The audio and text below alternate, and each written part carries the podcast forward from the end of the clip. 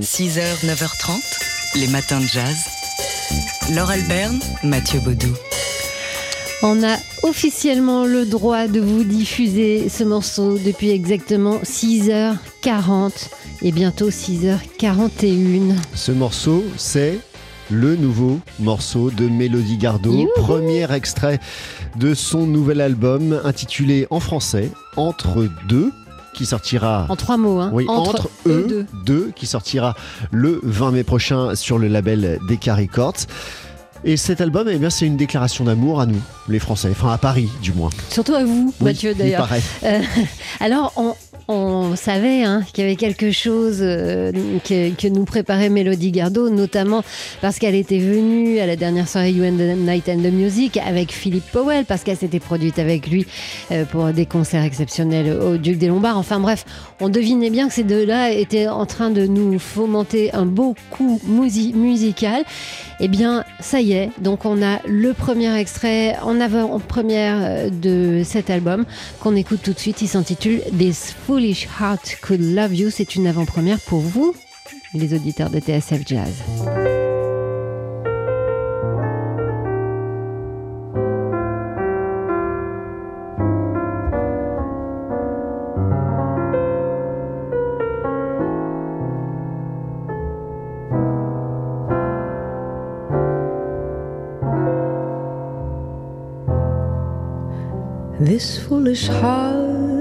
Could love you.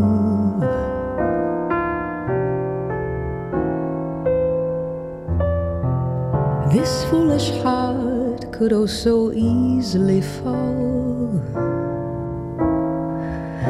For in the instant that our eyes should ever happen to intertwine, or should your hand fall ever sweetly into the precipice of mine. Take care with all the words you tell me.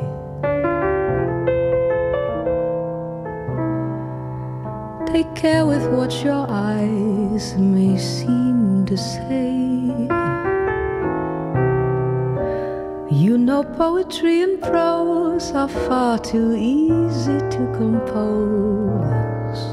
And then I'll start believing there's the slightest chance for some romance for this foolish heart. Wondrous is what the moment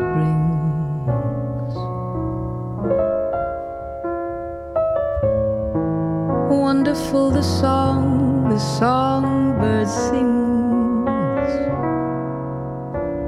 But even though it's wonderful, the evening there, yeah, I should know there is about to be an end to everything I see.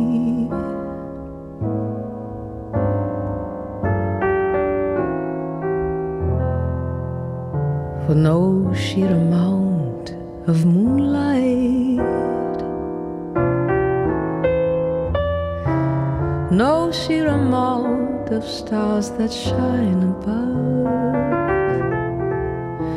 could sweetly cast a light upon your face or ever offer an embrace.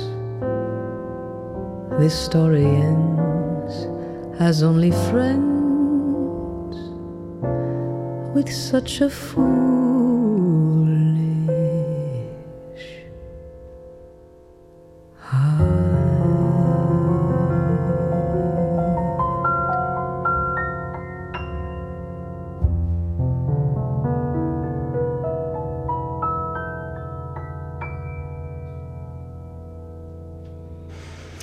Alors si vous nous écoutez encore du fond de votre lit, hein, vous vous réveillez avec Mélodie Gardot, vous avez l'impression qu'elle est dans votre chambre. C'est dingue la présence euh, sur ce morceau. Donc euh, Mélodie Gardot aux côtés du, du pianiste Philippe Powell.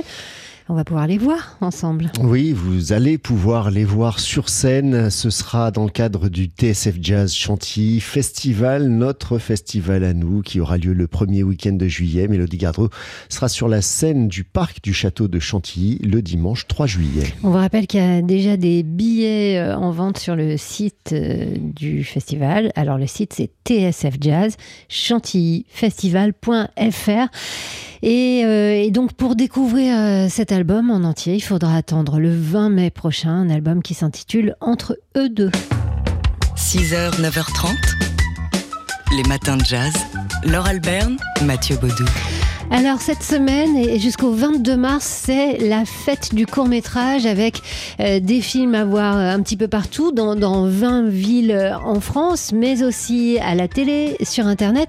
Mais avant de vous en dire davantage, on voulait euh, vous expliquer un peu ce que c'est qu'un court métrage. Ça va jusqu'à combien un court métrage, Mathieu? C'est un peu compliqué. Selon les règles établies par le CNC, le Centre du cinéma, et selon un décret officiel de, de 1964, un court métrage, c'est moins de 59 minutes. En gros, c'est moins d'une heure. Euh, il ne faut pas que ça excède techniquement 1600 mètres de bobine en, format euh, 35 mm.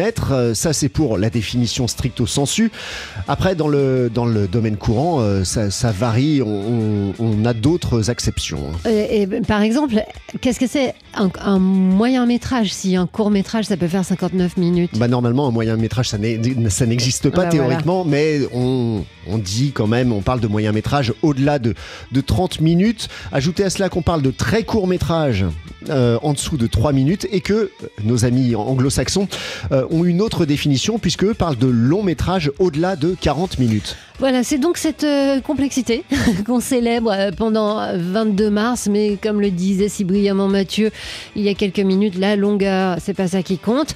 Euh, donc très court métrage ou moyen métrage, c'est donc le court métrage qui est célébré jusqu'au 22 mars.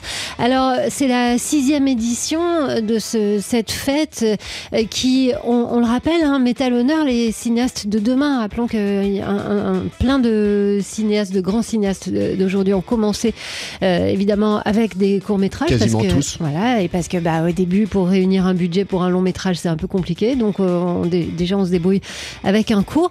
Et euh, donc, c'est pour découvrir les cinéastes de demain que vous pourrez aller dans 20 villes en France euh, avec des projections de films, plus de 15 000 projections qui sont organisées, mais aussi euh, des rencontres, notamment en milieu scolaire, euh, dans les milieux défavorisés, pour familiariser le public avec le cinéma. Et sinon, il y a, vous l'avez dit, lors des, des euh, diffusions de, de courts-métrages, en ce moment plus que d'habitude, c'est le moins euh, qu'on puisse faire en cette fête du court-métrage sur Arte et sur France Télévisions, la sixième édition de la fête du court-métrage, c'est donc jusqu'à mardi.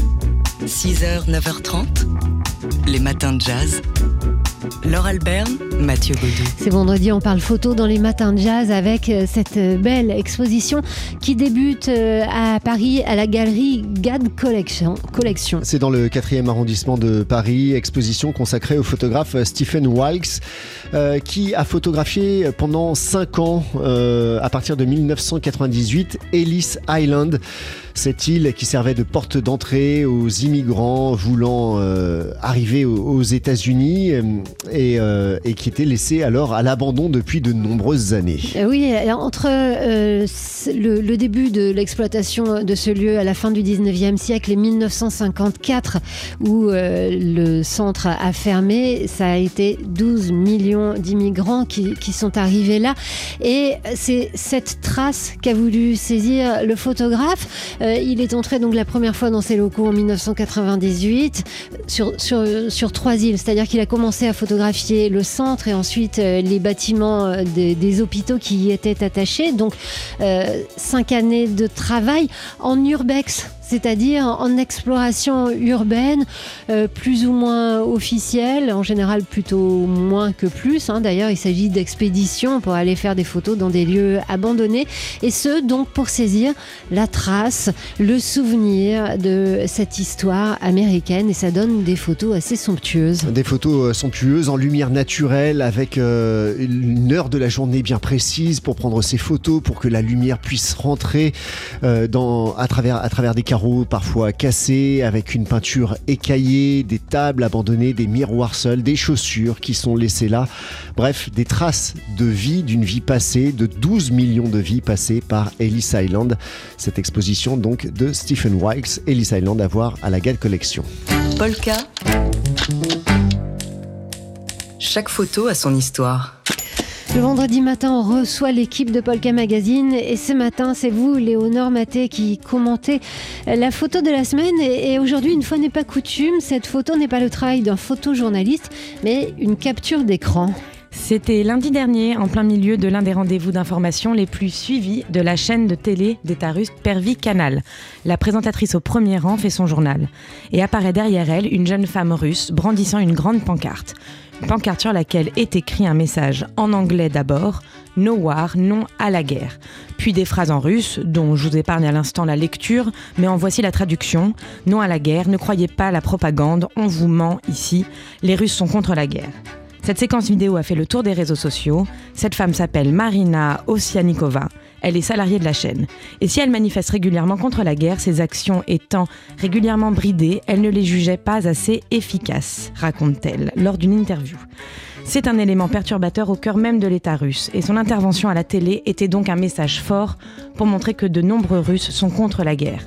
Si elle s'en est tirée avec une amende équivalente seulement à 250 euros, elle risque jusqu'à 15 ans de prison. Et donc elle savait hein, les, les, risques qu'elle prenait. Et ce coup d'éclat, c'est donc une véritable manifestation de courage. Oui, on ne peut que saluer le courage de cette femme. Son acte est immédiatement reçu comme un message héroïque pour défendre la liberté d'expression.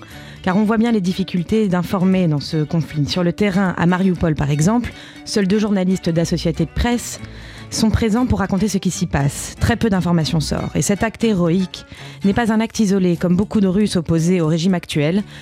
Alexander Gronsky, un artiste que l'on représente à la galerie Polka, a été arrêté euh, il y a quelques jours sur un pont en face du Kremlin pour avoir scandé un message, un non à la guerre. Et au même moment, son exposition qui devait ouvrir en Italie a été annulée.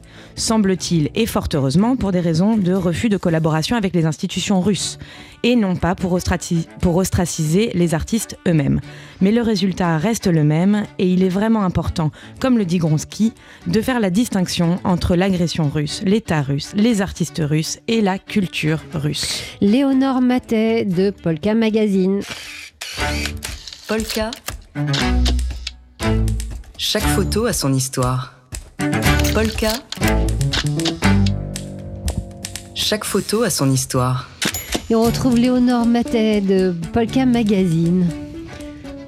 Cette semaine, le photographe belge Cédric Gerbeet s'est vu remettre le prix Lucas Delega, du nom d'un photojournaliste tué à 32 ans à Tunis, lors de la Révolution de Jasmin en 2011. C'est un prix pour les photojournalistes indépendants exerçant dans les zones de conflit, les zones à risque et œuvrant pour la liberté de la presse. Cette année, c'est pour euh, son reportage sur la crise sanitaire à la Louvière en Belgique que Cédric Gerbeet a reçu ce prix. Fin 2020, la commune enregistrait le taux de contamination le plus élevé de la région wallonne. Et sinon, j'ai deux expositions parisiennes à vous conseiller. Euh, qu'il ne faut surtout pas manquer, celle de Florence Joubert, Les Gardiens du Temps. Entre 2017 et 2021, la photographe s'est rendue au sommet des Cévennes, à l'observatoire du Mont Égual, pour documenter la vie des météorologues de la station. Une série très poétique qui dévoile le quotidien isolé de ces passionnés. À voir à la galerie du Rêve Events dans le 7e arrondissement de Paris jusqu'au 9 avril. Et pour finir, on va s'entarder place de Clichy, dans ce magnifique lieu consacré à la photographie, le bal, dont Polka est partenaire. Depuis quelques jours, on peut y voir la première rétrospective en France de Judy Joy Ross. Plus de 100 portraits tendres et sensibles, mais surtout engagés. Des portraits en noir et blanc à travers lesquels elle interroge ses propres sentiments, à travers la condition humaine, mais aussi la politique, les combats sociaux et les guerres successives menées par les États-Unis. Cette exposition est visible jusqu'au 18 septembre. Au bal, il y a un chouette café, donc parfait pour une pause goûter. C'est pas mal, d'autant que la photographe sera là ce week-end, hein, je crois, pour, Oui. euh, pour faire euh, une visite euh, guidée. Merci Léonore Maté de Polka Magazine, dont le dernier numéro est en kiosque. Polka. Chaque photo a son histoire.